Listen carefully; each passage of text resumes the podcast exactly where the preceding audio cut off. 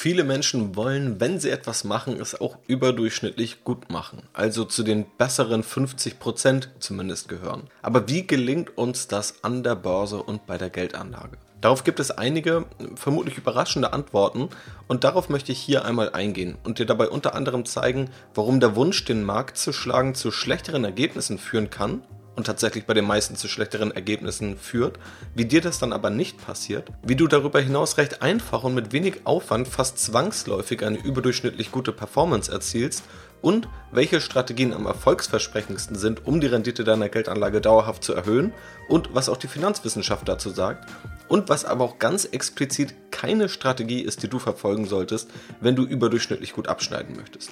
Also viel Spaß!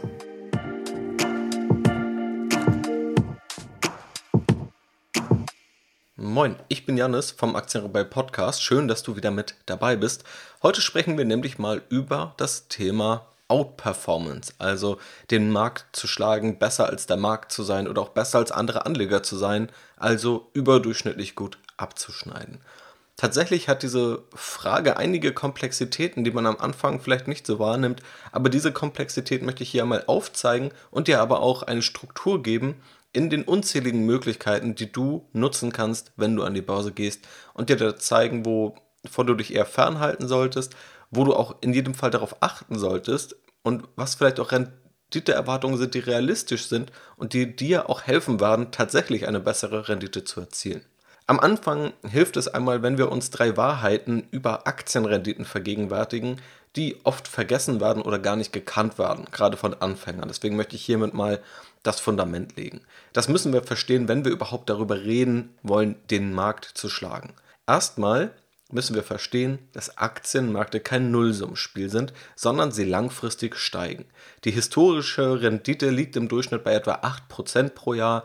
In den USA lag die durchschnittliche Aktienmarktrendite bei etwa 9 bis 11% pro Jahr. Das variiert eben immer mal nach Region und nach Zeitraum. Das heißt aber auch gleichzeitig, wer den Markt nicht schlägt, kann trotzdem eine positive Rendite erzielen. Wer beispielsweise 5% langfristige Rendite erzielt, schlägt den Markt nicht, wird aber trotzdem eine bessere Rendite erzielen als mit vielen anderen Geldanlagen und Anlageprodukten.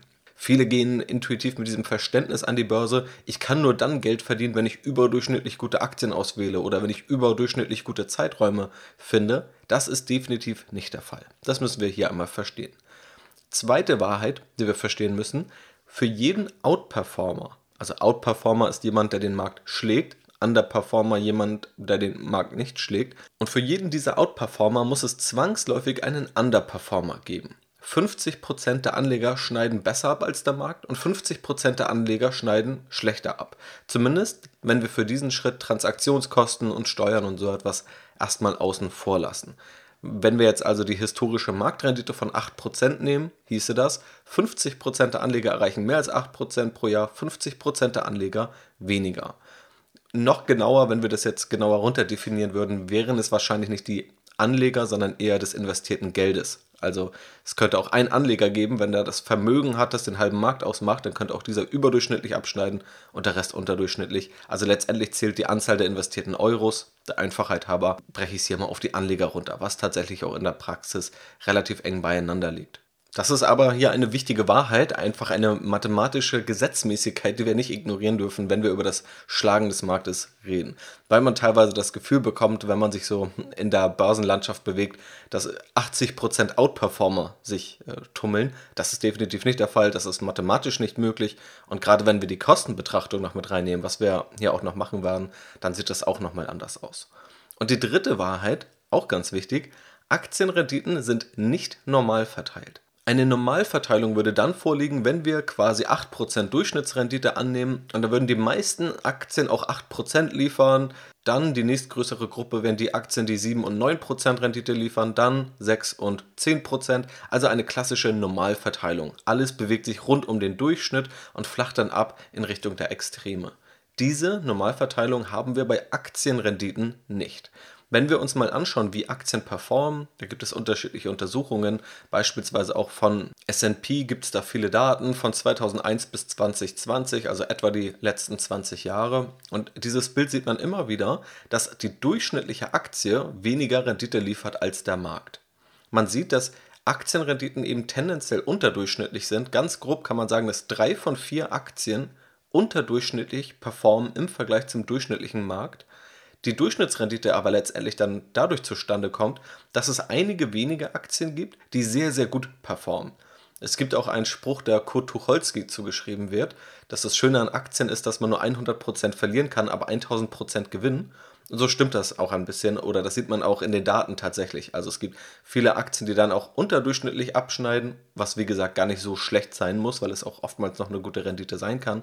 Es gibt auch einige Aktien, mit denen man 100% verliert, aber es gibt dann eben auch eine Handvoll an Aktien, die dann das Zehnfache sozusagen gewinnen. Und eine Aktie, die sich verzehnfacht oder verzwanzigfacht, kann wiederum für 10 oder 20 pleitegegangene Aktien aufkommen. Deswegen müssen wir aber auch das verstehen, die durchschnittliche Aktie liegt unter dem Marktdurchschnitt. Tatsächlich diese großen Outperformer sind die Aktien, die dann letztendlich den Durchschnitt ergeben mit einer Großzahl an unterdurchschnittlich performenden Aktien. Also, diese drei Wahrheiten nehmen wir mit, wenn wir jetzt darauf schauen, wie man den Markt denn eigentlich schlägt. Dass Aktienmärkte kein Nullsummspiel sind, sondern langfristig steigen, dass es für jeden Outperformer auch einen Underperformer geben muss und dass Aktienrenditen nicht normal verteilt sind. Übrigens auch zu diesem Thema, dass Aktienmärkte langfristig steigen, findest du in einer der ersten Podcast-Episoden nochmal mehr Infos, warum das so ist, welche Renditeerwartung dahinter steckt und wie sicher man sich sein kann, ob das tatsächlich auch in Zukunft so weitergehen wird. Schauen wir jetzt erstmal auf die Erfolgschancen. Also wie gut schneiden Privatanleger und auch Fondsmanager in der Praxis ab. Und da schauen wir uns vor allem mal Nettorenditen an. Wir nehmen jetzt also auch Transaktionskosten mit rein, um zu erfahren, ob es Anleger gibt oder wie viele Anleger es schaffen, nach Abzug der Kosten überdurchschnittlich gut abzuschneiden. Eine Betrachtung ohne Kosten würde natürlich nur zu einem 50-50-Ergebnis führen, wie ja eben beschrieben, dass eine Betrachtung ohne Kosten eben 50% Out- und 50% Underperformer hervorbringen würde. Und der Markt, den wir hier mal als Vergleich nehmen, ist der Durchschnitt aller Aktien in Industrienationen gewichtet nach dem Börsenwert. Das wird zumindest in den meisten Studien so verwendet. Vergleichbar ist es mit dem MSCI World als Aktienindex, wenn man den heranziehen möchte. Über den habe ich ja auch in einer der letzten Podcast-Episoden gesprochen. Schauen wir jetzt erst einmal auf Renditen von Privatanlegern. Also wie gut sind Privatanleger eigentlich in der Praxis? Da gibt es unterschiedliche Studien und Untersuchungen, beispielsweise von Anderson aus dem Jahre 2003. Er hat knapp 17.000 schwedische Anleger untersucht und zwar in dieser Phase der Dotcom-Blase und noch kurz davor. Und er kommt da zum Ergebnis, dass Privatanleger durchschnittlich 8,5% pro Jahr hinter dem Markt zurückliegen, wovon etwa die Hälfte auf die hohen Transaktionskosten zurückgeht. Weber und Glaser haben auch 2003 eine Studie untersucht und dort 3000 deutsche Anleger und ihre Renditen eben unter die Lupe genommen. Und diese lagen im Schnitt 1,4% pro Jahr hinter dem Marktdurchschnitt. Barber und Odin, die ohnehin sehr, sehr viele Studien veröffentlicht haben, haben auch 2000 dazu veröffentlicht, 66.000 US-Privatanleger untersucht von 91 bis 97 und diese haben eine durchschnittliche Underperformance von 1,1% gegenüber dem Markt erreicht.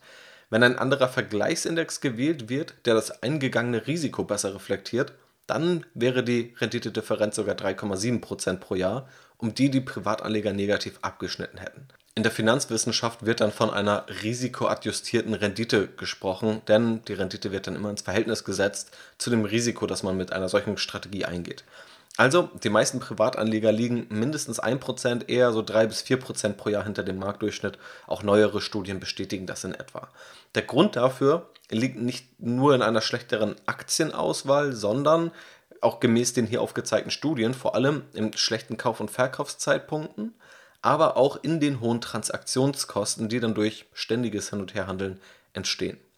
Schauen wir mal auf die andere Seite des Marktes, und zwar vor allem institutionelle Anleger und Fondsmanager, die natürlich auch einen Großteil des Geldes verwalten. Auch hier gibt es unterschiedliche Studien. Auch hier hat Standard Poor's beispielsweise eine ziemlich große Datenbasis und veröffentlicht die sogenannte Spiva Scorecard. Und dort wird das Abschneiden von Fondsmanagern und aktiv gemanagten Investmentfonds gegenüber dem Marktdurchschnitt verglichen. Und beispielsweise, wenn man jetzt auf die letzten fünf Jahre schaut, dann sind es etwa 80% der Fondsmanager, die es nicht geschafft haben, eine bessere Rendite als der Marktdurchschnitt, also eine bessere Rendite als der Gesamtmarkt, ohne jegliche Aktienauswahl und ohne jegliches Kauf- und Verkaufstiming zu erzielen. Und das Bild sieht man auch in anderen Regionen. In Europa sind es dann 73%, in Brasilien 77%, in Chile 89%, Kanada 75%, Südafrika 84% und in Japan 60%. Also überall lag der Großteil der Fondsmanager hinter dem Marktdurchschnitt zurück Und dieser Trend verstärkt sich tendenziell, je längere Zeiträume man anschaut. Auch hier ein Zitat aus der Spiva Europe Scorecard. Der Anteil von unterdurchschnittlich abschneidenden Fonds liegt je nach Fondskategorie in den letzten zehn Jahren bei 72 bis 98 Prozent. Diese Erkenntnis wird jetzt nicht nur von den Daten von Standard Poor's belegt, auch Carhartt hat schon 1997 dazu eine Studie veröffentlicht. Dort wurden knapp 1900 US-Aktienfonds betrachtet, und zwar über einen ziemlich langen Zeitraum von 1961 bis 95 und sagenhafte 94 Prozent blieben hinter ihrer Benchmark zurück. Also 94 Prozent der aktiv gemanagten Fonds haben es nicht geschafft, den Markt zu schlagen. Auch Farmer und French haben 2010 eine Studie veröffentlicht, dort den Zeitraum 84 bis 2006 untersucht und da waren es 97 Prozent, die es nicht geschafft haben, die Benchmark zu schlagen. Warum das Ganze hier einmal wichtig ist, ist, weil es um die richtige Erwartungshaltung geht. Viele Anleger, gerade Anfänger, kommen an den Markt und glauben, es sei total einfach, den Markt zu schlagen. Da gibt es einige Vorgehensweisen, auf die komme ich gleich nochmal zu sprechen, die eben nicht erfolgsversprechend sind, die aber intuitiv umgesetzt werden und dann glauben Anleger beispielsweise, dass es einfach nur reicht, mal einen Geheimtipp, einen vermeintlichen Geheimtipp aufzuschnappen oder blind irgendwo Aktien nachzukaufen und dann schneidet man schon überdurchschnittlich ab. Man sieht hier, den meisten Privatanlegern und auch den meisten Fondsmanagern gelingt es nicht. Das ist natürlich auch klar, dass der Großteil es nach Abzug der Kosten nicht schaffen kann, denn wenn wir sagen, 50% sind überdurchschnittlich, 50% unterdurchschnittlich, dann muss es zwangsläufig so sein, dass wenn wir Kosten mit einbeziehen, dass dann Anleger unter den Marktdurchschnitt rutschen, eben dann, wenn der Marktdurchschnitt hier einfach nur der breite Aktienmarkt ist. Aber das ist hier ganz wichtig, sie tun es eben auch relativ deutlich. Also es ist dann nicht so, dass 55% unterdurchschnittlich sind und 45% überdurchschnittlich, sondern der Trend geht hier eher zu einer, einem noch extremeren Verhältnis. Privatanleger und Fondsmanager haben auch nochmal unterschiedliche Komplexitäten oder auch Vorteile oder auch Nachteile. Beispielsweise Fondsmanager müssen sich rechtfertigen gegenüber Anlegern. Sie müssen auch ein Produkt vermarkten, in dem Sinne also ihre Anlagestrategie vermarkten. Das musst du als Privatanleger nicht. Du kannst deine eigene Strategie umsetzen, dein eigenes Risiko fahren und du kannst auch mal drei Jahre eine unbeliebte Strategie umsetzen, was vom Fondsmanager schwieriger ist. Also auch das muss man hier berücksichtigen. Auf der anderen Seite haben Fondsmanager sicherlich einen noch etwas besseren Informationszugang, vielleicht auch ein Umfeld, mit dem sie sich austauschen können und sollen in der Regel auch sehr gut ausgebildet sein. Das heißt, auch da könnte man sagen, das sind Vorteile von Fondsmanagern. Das also nur zum Hintergrund. Ein ziemlich berechtigter Einwand an dieser Stelle wäre jetzt zu sagen, okay, jetzt betrachten wir die Anleger mit Kosten und sagen, wenn man den Markt schlägt, ist der Markt eben das ohne Kosten. Das ist kein fairer Vergleich. Und das stimmt auch total. Das muss man eben nur wissen, wie vergleicht man dann sich selbst oder wie werden dann Strategien verglichen. Und wenn man eben sagt, man möchte den Markt schlagen oder das ist das Versprechen, dann sollte man eben wissen, dass Transaktionskosten dabei eine ziemlich relevante Rolle spielen. Genau diesen Punkt werden wir jetzt aber mal mitnehmen und auch mal einen Vergleich machen, wo wir überall Kosten inkludieren und dann schauen, wie können wir denn nach Kosten möglicherweise überdurchschnittlich gut abschneiden. Wenn wir also nicht sagen, dass der Markt einfach nur ein weltweiter Aktienmarktindex ist, sondern tatsächlich der Markt ist der Durchschnitt aller Anleger. Und die Renditen, die die Anleger im Durchschnitt nach Abzug ihrer Kosten erzielen. Und wie können wir jetzt besser sein als diese Anleger im Durchschnitt? Dafür habe ich mal drei Ansätze hier rausgesucht. Diese Ansätze sind einfach unterschiedliche Vorgehensweisen, in deren Richtung man gehen kann, die natürlich noch unterschiedliche Abzweigungen haben und die aber jetzt vor allem das Ziel haben, eine möglichst gute Rendite zu erzielen. Es gibt auch Strategien und auch Ansätze, die noch mehr Sicherheit erzielen wollen. Es gibt natürlich auch noch andere Anlageklassen. Aber hier soll es wirklich fokussiert auf den Aktienmarkt darum gehen, wie man hier eine möglichst gute Rendite erreichen kann. Starten wir direkt mal mit dem ersten Ansatz und der wird für viele, die nach überdurchschnittlicher Rendite streben, erstmal ein eher unkonventioneller Ansatz sein. Ich möchte ihn hierbei sehr, sehr gern einmal erklären. Denn eine Möglichkeit, den Markt zu schlagen, kann tatsächlich sein, indem du in den Markt investierst. Wie soll das jetzt funktionieren? Letztendlich ist natürlich in diesem Wording ein kleiner Trick dabei, nämlich in dem Wort Markt und wie man jetzt den Markt definiert. Tatsächlich funktioniert aber im Grunde genau das. Vorkosten haben wir 50% Outperformer, 50% Underperformer. Vergleichen wir die Nachkostenrenditen mit dem Markt, also einem weltweiten Aktienmarktindex, schneiden schätzungsweise 70 bis 80% unterdurchschnittlich ab, vielleicht sogar auch etwas mehr. Nehmen wir nun mal drei Fakten zusammen, dann sehen wir, warum dieser erste Ansatz, das Indexing, das Investieren in den breiten Markt, in den Markt selbst, also eine so gute Strategie ist. Erstmal wissen wir, der Markt steigt langfristig. Nehmen wir mal die historische Durchschnittsrendite von 8% pro Jahr. Wenn du in den breiten Markt investierst, nimmst du das Risiko raus, ob du dich selbst zu einem Out- oder Underperformer entwickelst. Du nimmst also das Einzelaktienrisiko raus. Und drittens, du bildest den Markt mit enorm niedrigen Kosten ab. Das ist beispielsweise durch Indexfonds möglich ab 0,1 oder 0,2% Kostenquote pro Jahr. Und damit stehst du nach Abzug der Kosten fast zwangsläufig besser da als der Großteil der restlichen Anleger, da diese deutlich höhere Kosten produzieren. Das haben wir ja gerade eben schon in den Studien gesehen, dass Transaktionskosten ein großes Problem sind. Dieses Problem wird glücklicherweise immer ein bisschen geringer durch Neo-Broker beispielsweise, die enorm günstige Transaktionen heute schon anbieten. Trotzdem gibt es das noch und auch bei vielen anderen Brokern, dass einfach Transaktionskosten eine Rolle spielen. Wenn wir aber mal annehmen, die historische Marktrendite oder die durchschnittliche Marktrendite liegt bei 8%, die Anleger bekommen durchschnittlich nach Kosten 6%, dann kannst du mit einem breiten Indexfonds, einem breiten ETF die Marktrendite einloggen, hast dann 0,2, 0,3% an Kosten pro Jahr für diesen ETF und liegst dann vielleicht bei 7,7%. Das sind keine Garantien, sondern Beispielzahlen, die sich am historischen Durchschnitt orientieren. Aber dann hast du eine Nettorendite von 7,7% in diesem Beispiel und die Nettorendite des Marktes, der restlichen Anleger, liegt dann bei 5%, 6%. Du schneidest also fast zwangsläufig dadurch besser ab als die meisten Anleger, indem du nur in den breiten Markt investierst und gar nicht erst versuchst, auf andere Ansätze zu gehen, die ich dir gleich nochmal zeigen werde. Deswegen hilft es auch, diese Methode zu verstehen und sie auch am Anfang zu verstehen, weil das ist sozusagen das Fundament. Alles, was wir jetzt dazu nehmen, muss erstmal einen Mehrwert bringen und muss erstmal besser sein als dieser erste Ansatz. Und mir ist völlig klar, dass Leute, die nach überdurchschnittlichen Renditen streben, die den Markt schlagen wollen, dass es vielleicht dafür zu langweilig klingt, aber tatsächlich ist es sehr wichtig zu verstehen, dass ein Renditevorteil aus einer so langweiligen Strategie hervorgehen kann. Aber auch die anderen Ansätze möchte ich jetzt mal beleuchten und zeigen, was davon in meinen Augen eher weniger erfolgsversprechend ist, was davon aber auch tatsächlich einen Mehrwert bringen kann. Der zweite Ansatz ist das Market Timing. Also wenn wir eine überdurchschnittliche Rendite erreichen wollen, dann können wir auch versuchen, die besseren Phasen mitzunehmen und schlechtere Phasen zu vermeiden. Ja, und wenn wir das unterm Strich öfter schaffen, als dass wir es nicht schaffen, dann verbessern wir ja die Rendite gegenüber dem Markt, wenn wir sonst einfach nur in den Markt investieren würden und auch alle schlechten Phasen mitnehmen. Dieses Market Timing ist quasi der Begriff dafür, für diesen Versuch, Marktbewegungen vorherzusehen, zu timen. Das große Problem ist hier, dass die Finanzwissenschaft sich ziemlich einig ist, dass es kaum verlässliche Möglichkeiten gibt, um die Kursbewegungen von Aktien und Aktienmärkten als Ganzes kurzfristig vorherzusehen. Und dazu kommen ja auch höhere Transaktionskosten und auch Besteuerung von möglicherweise erzielten Gewinnen, die so eine Vorgehensweise in der Regel immer mit sich bringen. Oftmals lebt das Market Timing von, ja, ich würde sagen, zwei Aspekten im Wesentlichen. Zum einen von anekdotischer Evidenz, also dass man dann sagt, Michael Burry hat damals die Finanzmarktkrise vorhergesehen und äh, dann gibt es irgendwie noch eine andere Person, die mal vor der Dotcom-Blase gewarnt hat. Das ist ja schön und gut. Und vielleicht hätte man auch in diesen Phasen etwas vorsichtiger vorgehen können oder da etwas erahnen können. Aber im Rückblick sind immer alle sehr, sehr klug. Und nur weil wenige Anleger es mal geschafft haben, heißt noch nicht, dass es jetzt wirklich systematisch eine überlegene Strategie sei, für Privatanleger zu versuchen, Marktbewegungen vorherzusehen. Das ist wirklich eine enorm schwierige Disziplin.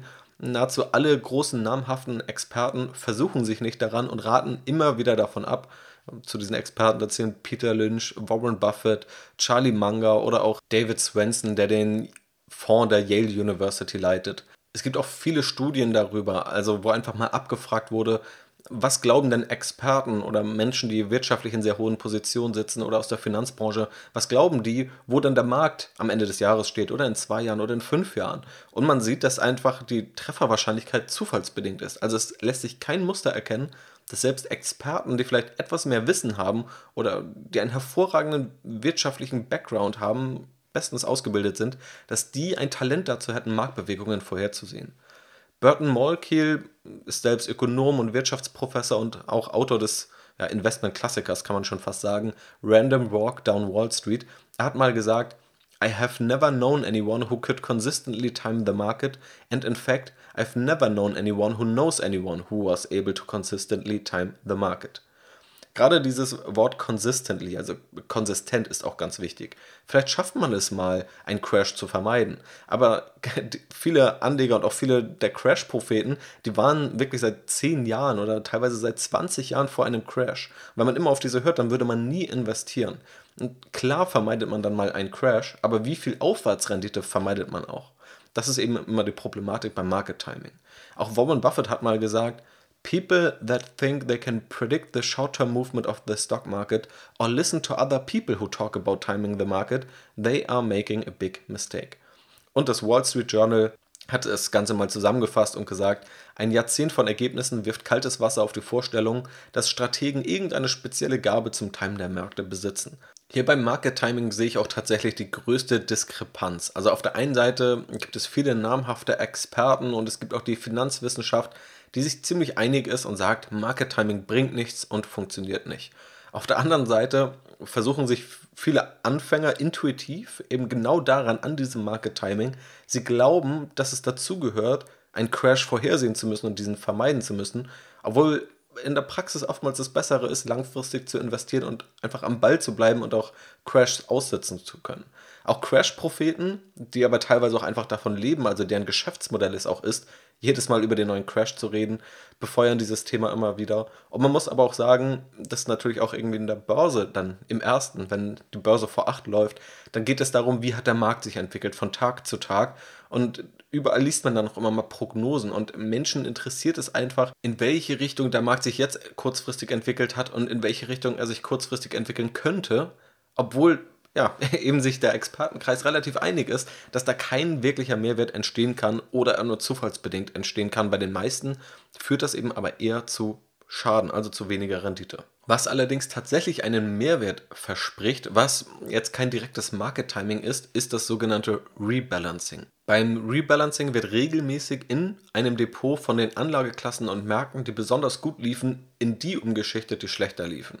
Also mal als konkretes Beispiel, Nehmen wir an, ich möchte 70% in Aktien investieren und 30% möchte ich lieber als Cash oder als hochqualitative Anleihe halten, die ich jederzeit auch verkaufen kann. Jetzt laufen die Aktienmärkte super und nach zwei Jahren machen diese Aktien 80% meines Depots aus, statt vorher 70%. Jetzt, um meine ursprüngliche Depotaufteilung, die ich mir gewünscht habe, wiederherzustellen und auch mein ursprüngliches Risikoprofil wiederherzustellen, verkaufe ich 10% des Aktienanteils und halte das dann eben als Cash oder packe das in ein paar Anleihen. Und dann habe ich meine ursprünglich gewählte Asset Allocation, also meine Vermögensallokation, wiederhergestellt. Das Vorgehen beruht jetzt nicht darauf, was ich über den Markt denke, weswegen es auch kein wirkliches Market Timing ist, aber es ist eben ein Eingriff, der eher antizyklisch ist und auch unterschiedliche Studien, da gibt es von der Quirin Bank Veröffentlichungen, aber auch von Andreas Beck beispielsweise. Aber generell ist dieser Punkt des Rebalancing sehr, sehr gut erforscht und auch zurückgerechnet. Und diese Studien kommen zu dem Ergebnis, dass so ein Vorgehen zum einen das Risiko leicht senken kann, gerade deshalb, weil man mal in Extremphasen, wo dann Aktienmärkte mal sehr, sehr stark profitieren, dass man dann ein bisschen Risiko rausnimmt, aber dass auch die jährliche Rendite dadurch etwa um 0,5 bis 1 Prozent pro Jahr steigen kann. Also nicht diese Wunschrenditen, die die Leute haben wollen, die dann auf 15, 20, 25 Prozent Rendite pro Jahr abzielen, was aber auch gar nicht notwendig ist, weil das führt oftmals nur zu schlechteren Renditen und mit dem Zinseszinseffekt und einem langfristigen Anlagehorizont können auch schon kleine prozentuale Steigerungen tatsächlich einen sehr guten Bonus bei der Rendite darstellen. Das ist also so dieser Ansatz des Market Timings, den ich eher kritisch sehe. Auch dazu habe ich in einer Podcast-Episode auch über das Thema Buy and Hold und Market Timing schon ausführlicher gesprochen. Also, wenn dich da noch mehr Studien interessieren oder was da unterschiedliche Vor- und Nachteile sind und Ansätze, dann hör da gerne mal rein. Und der dritte Ansatz ist das Stockpicking. Und dazu gehören tatsächlich auch Faktorstrategien. Stockpicking bezeichnet erstmal das Investieren in einzelne Aktien. Anders als jetzt in den ganzen Markt zu investieren, könnte man sich ja auch sagen, okay, wir nehmen nur Teilsegmente des Marktes, also einzelne Aktien, und können dadurch eine bessere Rendite erreichen. Um auch hier kurz etwas wissenschaftlichen Kontext zu geben, einige Finanzwissenschaftler, vor allem auch Eugene Farmer als Wirtschaftsnobelpreisträger, glauben oder vertreten die Effizienzmarkthypothese, die vereinfacht gesagt besagt, dass der Markt aus unzähligen klugen Teilnehmern besteht, die alle tagtäglich handeln, auf Kurse und Informationen schauen und dadurch sind alle verfügbaren Informationen so gut wie möglich in den aktuellen Preisen enthalten, sodass kein Anleger einen Informationsvorteil haben kann und dass niemand den Markt schlagen kann, ohne signifikant mehr Risiko einzugehen. Die Statistiken, die ich am Anfang genannt habe, die zeigen ja auch, wie schlecht aktive Anlagestrategien für Privatanleger oder auch Fondsmanager oftmals abschneiden. Und deswegen scheint diese auch tendenziell die Hypothese zu bestätigen, zumindest in weiten Teilen, wenn auch nicht unbedingt komplett.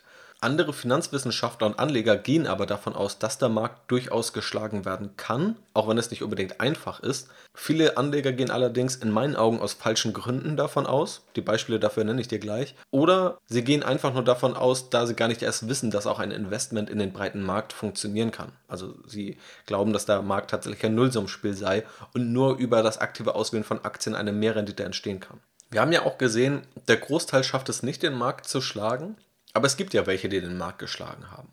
So, da ist nun so ein bisschen die Frage und auch eine sehr schwierige Frage, ist das jetzt zufallsbedingt so? Hatten die nur Glück? Oder gibt es da wirklich systematische Ansätze, die man nutzen kann oder realistische Chancen, auf die man abziehen kann, um überdurchschnittlich gut abzuschneiden? Einige Finanzwissenschaftler sagen dabei, dass es nicht möglich ist, für Privatanleger dauerhaft den Markt zu schlagen, andere Studien kommen schon zu dem Ergebnis, dass es einige Anleger gibt, die es relativ zuverlässig schaffen.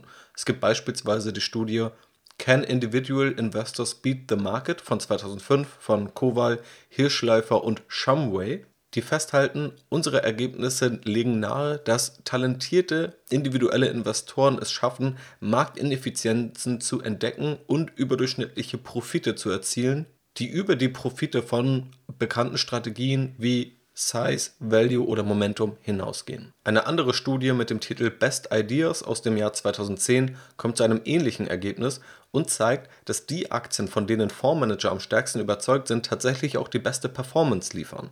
Die Autoren gehen dabei nicht von effizienter Informationseinpreisung aus, und empfehlen das Halten konzentrierterer Portfolios. Wie man die Chancen erhöht, hier zum Anteil der Anleger zu gehören, die tendenziell besser abschneiden oder zumindest auch die sehr schlechten Ergebnisse zu vermeiden, das schauen wir uns jetzt nochmal an.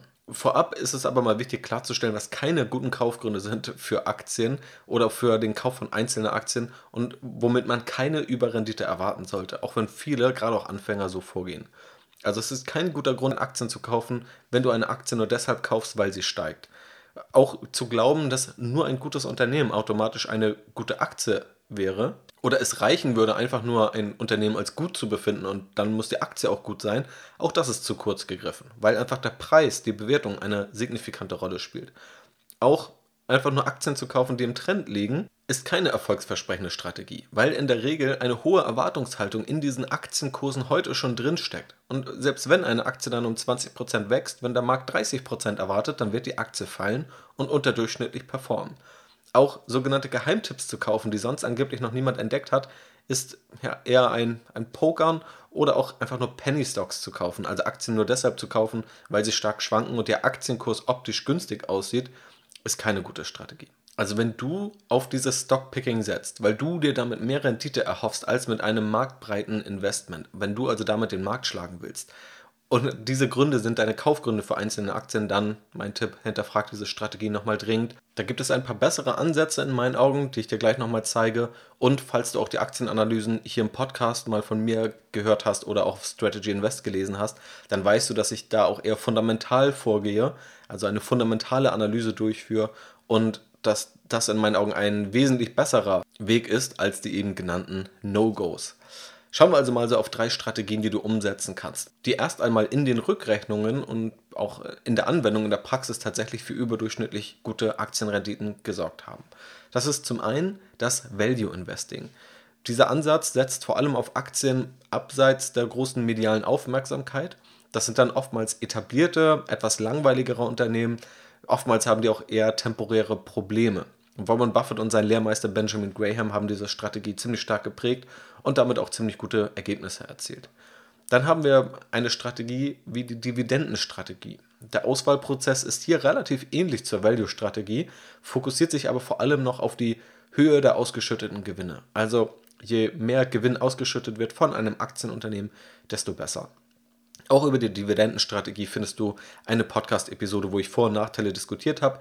Auch da kam so ein bisschen raus, dass es nicht ganz eindeutig ist, wie gut diese Strategie nun wirklich funktioniert. Es gibt aber einige Hinweise, dass sie leicht überdurchschnittlich performt. Und dann gibt es auch einen Ansatz, wie tatsächlich den Quality-Faktor oder den Qualitätsfaktor, also dass historisch auch Aktien, die nach bestimmten Kriterien eine höhere Qualität aufweisen als der Gesamtmarkt, etwas bessere Renditen liefern, vor allem etwas bessere risikoadjustierte Renditen liefern. Kriterien, die bei so Qualitätsaktien herangezogen werden, sind dann zum einen die Gewinnstabilität oder auch die Verschuldung. Also das sind da beispielhafte Faktoren. Wichtig ist hier, das sind erstmal quantitative Strategien. Also es sind zahlen- und regelbasierte Strategien, die sich auch zurückrechnen lassen und die man dann mit sogenannten Backtests überprüfen kann. Also man sagt dann beispielsweise, was wäre die Rendite gewesen, wenn man immer nur in die 20% der am günstigsten bewerteten Aktien investiert hätte oder in die 20% der Aktien, die die höchste Ausschüttung hatten, die höchste Dividendenrendite oder in die 20% der Aktien, die gemessen an drei Qualitätskriterien am besten abgeschnitten haben. Und das kann dann zurückgerechnet werden. Auch da gibt es tatsächlich viele Fallstricke und diese werden auch missbraucht. Also es gibt unzählige Faktoren mittlerweile. Also es ist tatsächlich schwer, da den Durchblick zu behalten, weil natürlich auch Vorgesellschaften kreativ sind und jede neue Anlagestrategie dann feiern und hypen und sagen, das ist jetzt der neue Gewinnbringer. Tatsächlich sind viele davon aber nicht wirklich fundiert, nicht wirklich gut erforscht. Und diese genannten Faktoren, die sind ziemlich gut erforscht und gut erforscht heißt in dem Sinne nicht nur geguckt, was hat in den letzten fünf Jahren funktioniert, sondern das Ganze wirklich über längere Zeiträume geprüft. Auch über unterschiedliche Regionen, über unterschiedliche Ausprägungen und auch geguckt, was sind dann eigentlich die logischen Gründe, warum diese Strategie überhaupt mehr Rendite liefern sollte. Also auch auf diese Effizienzmarkthypothese abgezielt, wenn doch alle Informationen vorhanden sind, wie kann es dann sein, dass hier offensichtlich der Markt nicht in der Lage ist, das zu erkennen und darauf zu reagieren, wodurch dann ja diese Rendite entsteht. Tatsächlich gibt es auch da im Grunde zwei wesentliche Antworten oder Antwortkategorien. Und zwar, dass diese Faktoren deshalb existieren, da Aktien der entsprechenden Gruppen entweder mehr Risiko aufweisen und Rendite von Aktien ist letztendlich eine Risikoprämie. Die Entschädigung dafür, dass wir als Aktionäre Risiko in Kauf nehmen. Und wer mehr Risiko eingeht, braucht auch mehr Prämie, um überhaupt dieses Risiko einzugehen. Also einige Faktoren, wie beispielsweise der Value-Faktor, dieses Value Investing, wird im Risiko begründet. Und andere argumentieren aber auch, unter anderem der Wirtschaftsnobelpreisträger Robert Schiller gehört auch dazu, der sagt, dass Anleger am Markt aus psychologischen Gründen oder aus auch Aspekten wie dem Herdentrieb nicht alle Informationen tatsächlich objektiv und korrekt einpreisen. Dass es also so Phänomene gibt, wo die Masse Kurse, obwohl alle Informationen vorliegen, nicht richtig einschätzt. Der erstgenannte Grund, also das Risiko, das geht tatsächlich auch ziemlich konform mit der Effizienzmarkthypothese, Grund 2 aber nicht. Also die Effizienzmarkthypothese sieht nicht vor, dass es aufgrund von psychologischen Phänomenen zu Fehleinschätzungen kommt. Was ich selber übrigens, zumindest aus meiner persönlichen Meinung, nicht unbedingt so sehe. Also ich sehe schon diese psychologischen Faktoren und dass diese auch eine Rolle spielen. Natürlich ist es aber nicht ganz einfach, sich selbst davon frei zu machen und rationaler als alle anderen auf den Markt zu schauen. Also da muss man auch realistisch bleiben, dass man das vielleicht in Ansätzen kann, aber dass es definitiv auch nicht ganz einfach ist. Also, wenn man nun versuchen möchte, durch das Auswählen einzelner Aktien besser als der Markt abzuschneiden, und zu dem tatsächlich eher geringeren Anteil zu gehören, der es dann auch schafft, nach Abzug der Kosten besser abzuschneiden, dann sollte man vor allem diese No-Gos vermeiden, die ich vorhin genannt habe, wie beispielsweise einfach nur Aktien zu kaufen, weil sie im Trend liegen, nur deshalb, weil das Unternehmen gut ist oder nur weil eine Aktie steigt und so weiter. Das sollte man vermeiden und sich dann eher aus diesen Strategien bedienen, die historisch gut funktioniert haben und diese Ansätze übernehmen. Damit steigert man auf jeden Fall seine Erfolgswahrscheinlichkeiten, auch wenn es dann immer noch kein Kinderspiel ist, dadurch den Markt zu schlagen. Da sollte man auch immer realistisch bleiben. Aber dann kann es tatsächlich ja auch Spaß machen, dann kann man es tatsächlich auch schaffen, kann auch ein sehr individuelles Depot zusammenbauen, mit dem man sich auch selbst wohlfühlt und dem man auch in unterschiedlichen Marktphasen vertraut. Also auch da kann es unterschiedliche gute Gründe geben, in einzelne Aktien zu investieren, was unter anderem auch die Gründe sind, warum ich es selbst auch mache, neben ETFs, also als Ergänzung dazu. Meine persönliche Anlagethese ist also, dass ich durch ETFs, aber auch einzelne Aktien in Summe eine sehr gute Diversifikation habe dass ich versuche, die größten Fehler zu vermeiden und die Kosten wirklich niedrig zu halten, also auch mit Einzelaktien nach dem Buy-and-Hold-Prinzip anzulegen, wodurch ich also keine Haltekosten habe und minimale Transaktionskosten und damit den größten Nachteil, den ja auch die ganzen eingangs erwähnten Studien aufzeigen, erstmal rausnehme, wodurch es dann auch möglich sein kann, eine leicht überdurchschnittliche Nettorendite zu erzielen. Dazu kommt auch, dass ich davon überzeugt bin, dass wenn man es mal gemeistert hat, diesen Prozess einer Aktienbewertung und ein eigenes Einzelaktiendepot aufzubauen, dass es ziemlich lohnenswert ist, diesen, diese Fähigkeit zu besitzen, weil sie dir niemand mehr nehmen kann und weil sie auch kein Roboter einfach nachbauen kann. Das wird gleich nochmal entscheidend sein. Dieses Stockpicking generell kann auch durch ETFs umgesetzt werden, tatsächlich. Also es sind ja quantitative Strategien, von denen es auch noch viele weitere gibt und diese lassen sich automatisiert abbilden. Diese Regeln, die kann ja eigentlich auch eine Maschine umsetzen und dementsprechend Aktien auswählen und genau das findet auch statt. Das sind dann Smart Beta ETFs, die das Ganze umsetzen. Sie bilden also nicht den gesamten Markt ab, was tatsächlich die ursprüngliche Idee von ETFs ist und auch vom Begründer von ETFs John Bogle, sondern diese Smart Beta ETFs fokussieren sich dann auf ein Teilsegment, also auf Aktien, die nach den erwähnten Kriterien besonders gut abschneiden. Um dir auch da ein konkretes Beispiel zu geben, der MSCI World umfasst etwa 1600 Aktien, während der MSCI World Value etwa 1000 Aktien umfasst. Das heißt, hier werden die Aktien rausgeworfen, die nach Value-Kriterien nicht gut abschneiden und ein Teilsegment dadurch abgebildet. Also auch so ein Stock-Picking-Aspekt lässt sich durch ETFs automatisiert umsetzen.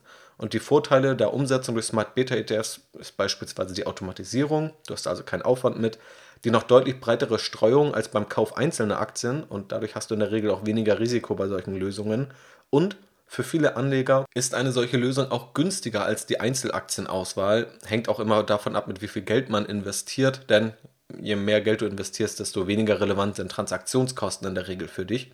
Und Smart Beta ETFs, die sind dann oftmals noch etwas günstiger, aber sie sind auch teurer als Standard ETFs. Also auch das muss man definitiv dazu sagen. Und es gibt auch unterschiedliche Phasen, wo dann ein MSCI World Value beispielsweise mal fünf Jahre unterdurchschnittlich performen kann. Auch das muss man hier mit wissen, dass man da dieses Risiko eingeht, vom Markt abzuweichen, was langfristig sich rentieren kann, was aber auch mal kurzfristig wehtun kann.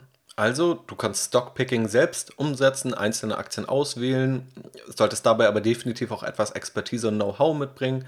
Es gibt aber auch Lösungen wie diese Smart Beta ETFs. Es gibt noch ein Problem, was gerade diese quantitativen Anlagestrategien oder diese quantitativen Ansätze mit sich bringen. Also quantitativ ist hier alles, was quasi ganz hart nur auf Finanzkennzahlen schaut, Regeln festlegt und dann danach investiert. Und ganz strikt und stur nur danach zu investieren, bringt eben ein Problem mit, wo sich Finanzwissenschaftler tatsächlich noch bis heute Debatten liefern, wie stark es nun in die eine oder die andere Richtung geht. Und das Problem ist, dass sobald diese Faktoren entdeckt werden, diese dazu neigen zu verschwinden. Die Theorie dahinter ist, dass erfolgsversprechende Faktoren entdeckt werden, also wir wissen jetzt, der Value-Faktor funktioniert. Und auf einmal investieren aber Anleger gerade in Value-Aktien. Und Unternehmen, Fondsgesellschaften beispielsweise, verkaufen Finanzprodukte, die eine Value-Strategie verkaufen. Dadurch steigen dann die entsprechenden Aktien und die mögliche Überrendite, die vorher noch festgestellt werden konnte, existiert danach in der Praxis nicht mehr. In diesem Beispiel, diesem Value-Beispiel, ist es aktuell eher weniger der Fall.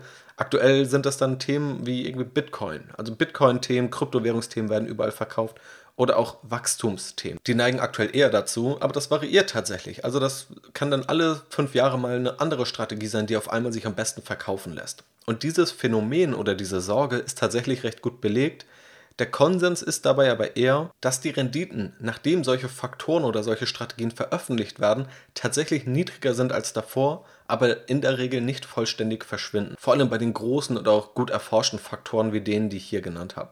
Da gibt es beispielsweise eine ganz gute Studie von David McLean und Jeffrey Pontiff, die erst 2016 quasi eine Metastudie veröffentlicht haben. Also die haben sich viele Studien angeschaut, die genau das untersucht haben und das war eben ihr Fazit daraus. Auch hier ist dann wieder das Stichwort realistische Erwartungshaltung. Nicht einfach blind davon ausgehen, dass etwas, weil es in der Vergangenheit funktioniert hat, genauso gut in der Zukunft funktioniert. Gerade deshalb ist es auch spannend, auf die Gründe zu schauen. Warum sollten einige Strategien dann eigentlich auch nach Veröffentlichung überdurchschnittlich funktionieren?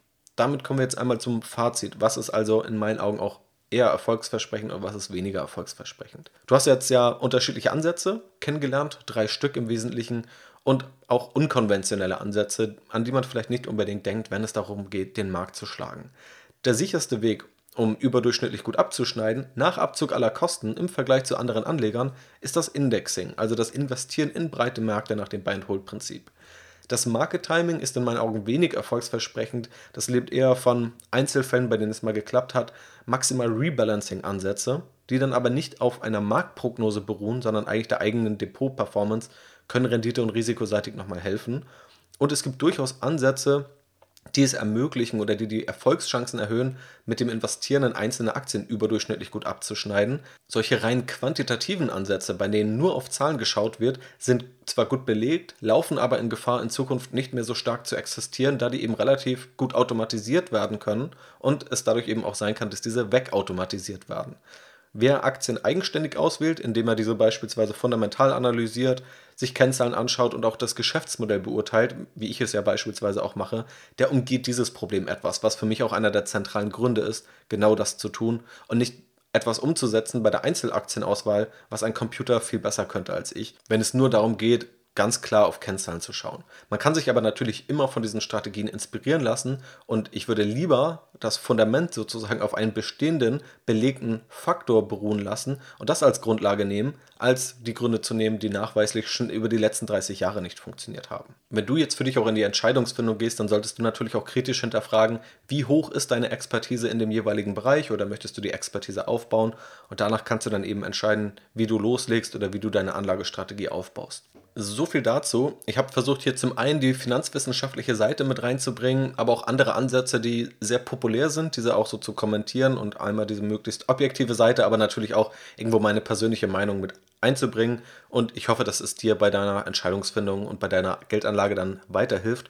Wenn du genauer verstehen willst, wie ich selber persönlich anlege und was sozusagen auch die Wege sind, die ich für die meisten Privatanleger am sinnvollsten und am erfolgsversprechendsten halte, dann schau gerne in die Podcast-Beschreibung. Zum einen erkläre ich da ausführlich, wie du ein Depot aufbauen solltest und was die wichtigsten Grundlagen sind und wie du das Ganze sowohl mit ETFs als auch mit einzelnen Aktien durchaus erfolgreich machen kannst. Und das auch ohne Angst zu haben, jederzeit Geld zu verlieren oder ohne jeden Tag das Depot checken zu müssen. Also schau dort sehr gerne mal vorbei. Ich bedanke mich fürs Zuhören. Falls dir diese Podcast-Episode gefallen hat, dann würde ich mich sehr über eine positive Bewertung freuen. Das ist der beste Weg, diesen Podcast auch kostenlos zu unterstützen. Vielen Dank dafür. Dir einen schönen Pfingstmontag, falls du das direkt am Sonntag oder Montag hörst und bis zum nächsten Mal.